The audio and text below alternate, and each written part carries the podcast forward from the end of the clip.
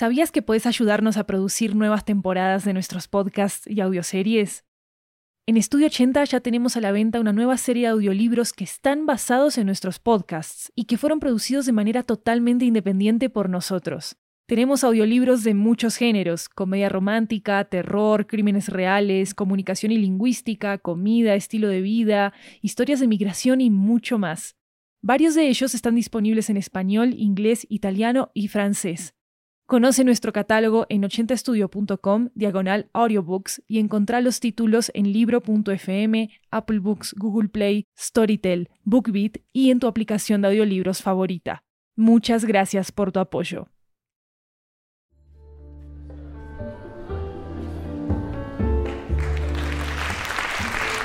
Hi everyone, welcome to 80 Cuentos, a Latin American anthology with audio tales coming from all around the region. I'm Maru Lombardo, your host, and today we bring you a story from Bogota, Colombia. It's a science fiction story about our relationship with the present and the future sun. This is Solar, created by Miel Conejo. Solar, this is Song.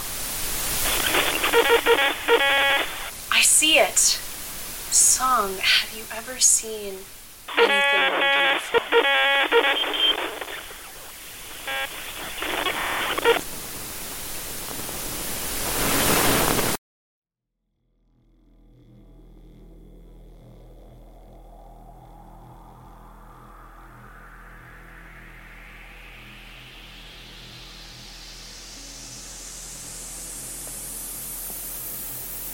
Solar, look.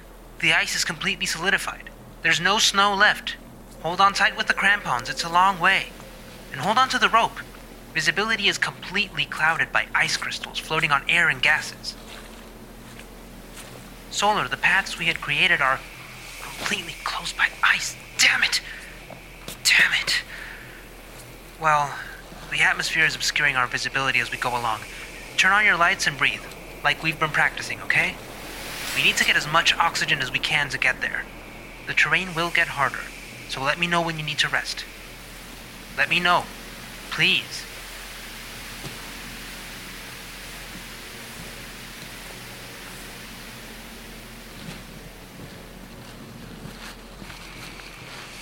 Use the drill! The drill, Solar! It doesn't have much battery left. You have to stabilize it well so that it doesn't drift. We're gonna make it. We're gonna break through the ice cap and. Solar! Do it now! We're gonna get hit by the storm! Solar!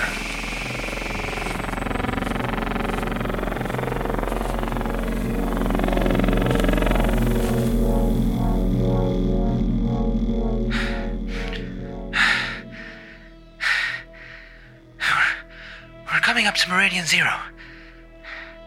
From here, we're gonna have to dig a little until we find the exchange tunnels that existed before the Nova event.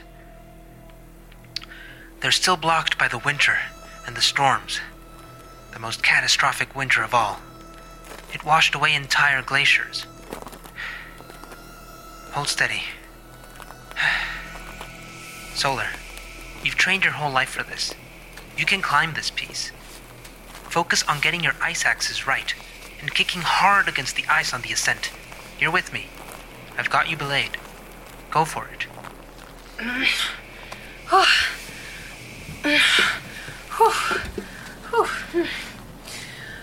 Just a few meters to go. Hang in there a little longer. You're doing great. The equator storm will pass in a few hours, so we can't stop too long. But we'll make base camp eat and rest a bit before we go on.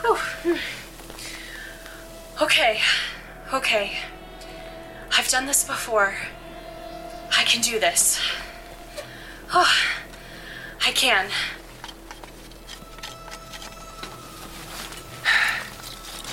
I think we can set up base camp here.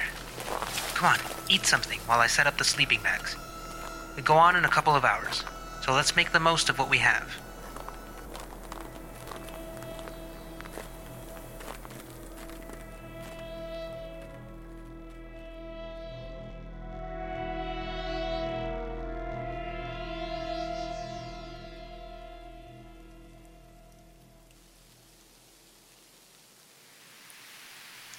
Hey, Song. How's life with sunshine? Solar, we're very close to finding the entrance to the tunnels. Let's not do this now. I know, but if we don't do it now, I'll never know what you experienced. I want to be able to imagine it. What's the use of doing it now? I want to know for a moment that this path is worth it. I need to hear what life can be away from a curtain of ice that won't let up. I want to know if our life is a fair exchange for the millions of humans for whom for whom we're turning our home into a beating heart of fire just for them. I want to know that never hearing your voice again will be worth it. Solar. But I can't imagine it if all I've ever seen and known is just been ice, a black sky all the time, and and the roar of glaciers breaking the continents like warhorses. Song, we are the last thing humanity has left in the solar system. When we finish this mission, all the memories of our families, the laughter of our friends, and all the generations that have lived here will be forgotten. Tell me about the sun. Please. Tell me about the sun. I understand, Solar. Fair enough. Well, it wasn't many years that I lived on Earth while the sun was dying. I was just a child before we embarked on the journey to Saturn. But my memories of the sun. the sun. Those memories remain intact, as if my brain had crystallized them. Missing what was and reconciling the past with the present is an irreparable process. It is much harder to find purpose away from the engine of all life. But it can be done. It costs more, but you can. the dawn. Imagine. Imagine that for us the sun begins with that. Imagine a moment when a violet light pierces the sky behind the mountains, and as if it flares orange and suddenly brings light. But the sun does its work far beyond the horizon solar. Imagine imagine smelling the smell of the earth after the rain evaporates as the sun warms it, ionizing the air. Like those moments after crying when the tears run out and all that's left is to breathe again. Imagine sitting in a garden while the sun warms your face and changes the color of the iris in your eyes as you run your hand through a sea of dewy grass. Imagine being able to give a kiss and say it feels like having the sun on your throat.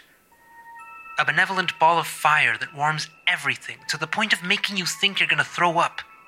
But instead, well, everything stays in its place instead. Instead, you want to live it again, to give yourself over to that little death and come out alive. Imagine a little hot wind touching your cheeks on the back of a meandering river glistening with the reflection of the sun on its skin. And there was a strange and unique angle where the ice crystals were colored in seven different shades, making an arc across the celestial dome as the rain pattered on the rooftops. Rainbows were my favorite thing in life, and at the time I didn't know it. Oh, but Solar, I wish I could give you this image. It's the most intense act of love I've ever felt in my life. Tell me.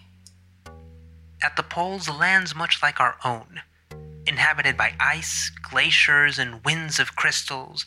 You could see at certain times spirits rising from the earth and crossing the sky with imperceptible stillness. Fluorescent green lights illuminated everything visible in a dark blue sky and brought millenary voices of memories that no one could pronounce anymore. Green spirits. We called them Aurora Borealis. The interaction of the solar winds with the Earth's magnetic field carried charged particles of energy toward the poles, discharging photon energy, thus emitting these lights and tracing the path of the solar winds. You mean a solar trail? The most beautiful thing I've ever seen.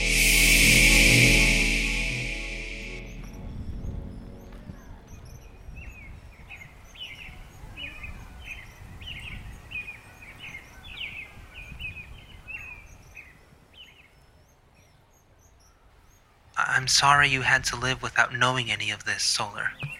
Your mother and I always wanted to give you the best gift of life. But it all happened in an inevitable rush, and we were only left to live out here on Saturn, where we would defend ourselves even from the radiation of the Nova event.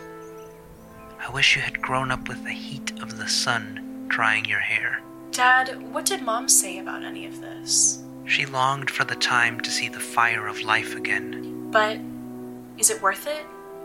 Won't the same thing happen again?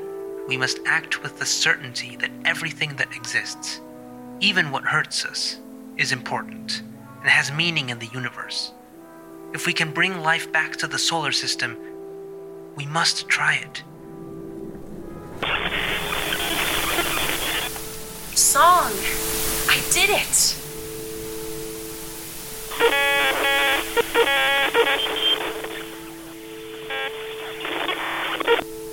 I did it.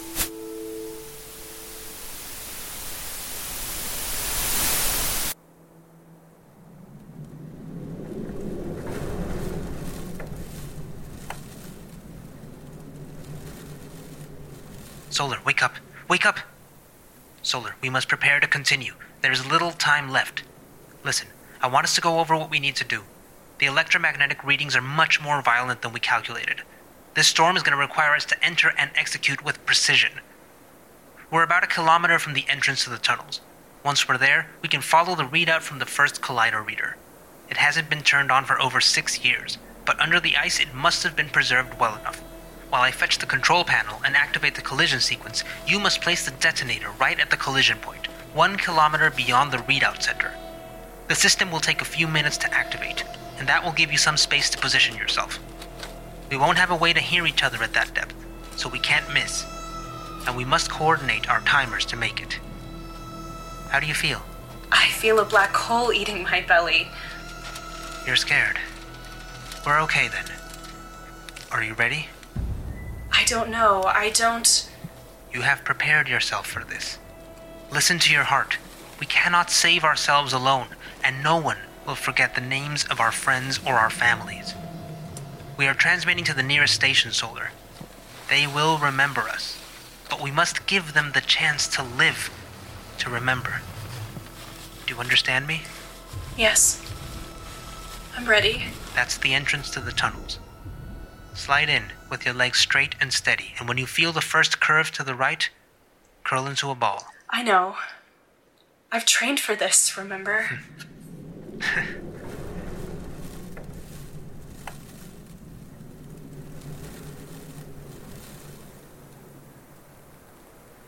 That's the control center. Go, hurry! Solar, yes?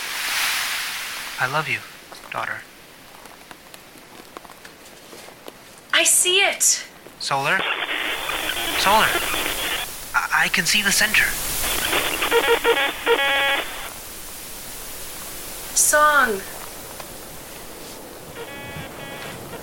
Song.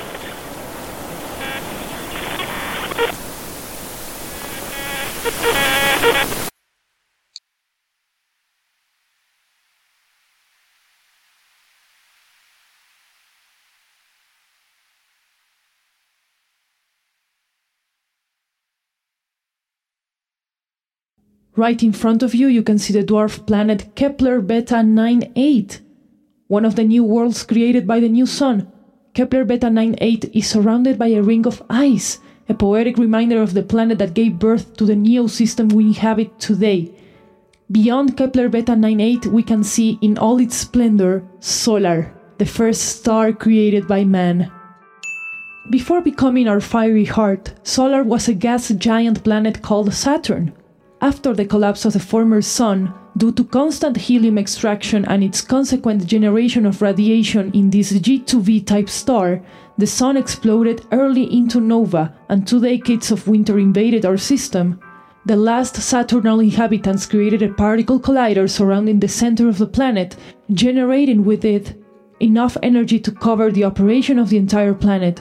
And they managed to unleash a high particle collision, resulting in a fission process so powerful that the center of the planet collapsed on itself in the explosion that today is known as the Second Genesis. Without Saturn's atmosphere, composed of helium and hydrogen, the creation of solar would have been impossible. It is now our solar, the artificial star that has allowed us, hundreds of years later, to expand our commerce into a new solar system, inhabited by over 900 dwarf planets and with a population of over 120 billion humans. Thanks to this act of love for life, let us now sing the hymn of the new solar system, a solar song. And today, dear passengers, because you are VIPs and have chosen the deluxe tour of the new solar system, you will hear the last words that were retrieved from their helmet transmitters. Song, the fire. Could have never imagined anything so beautiful in all the universe.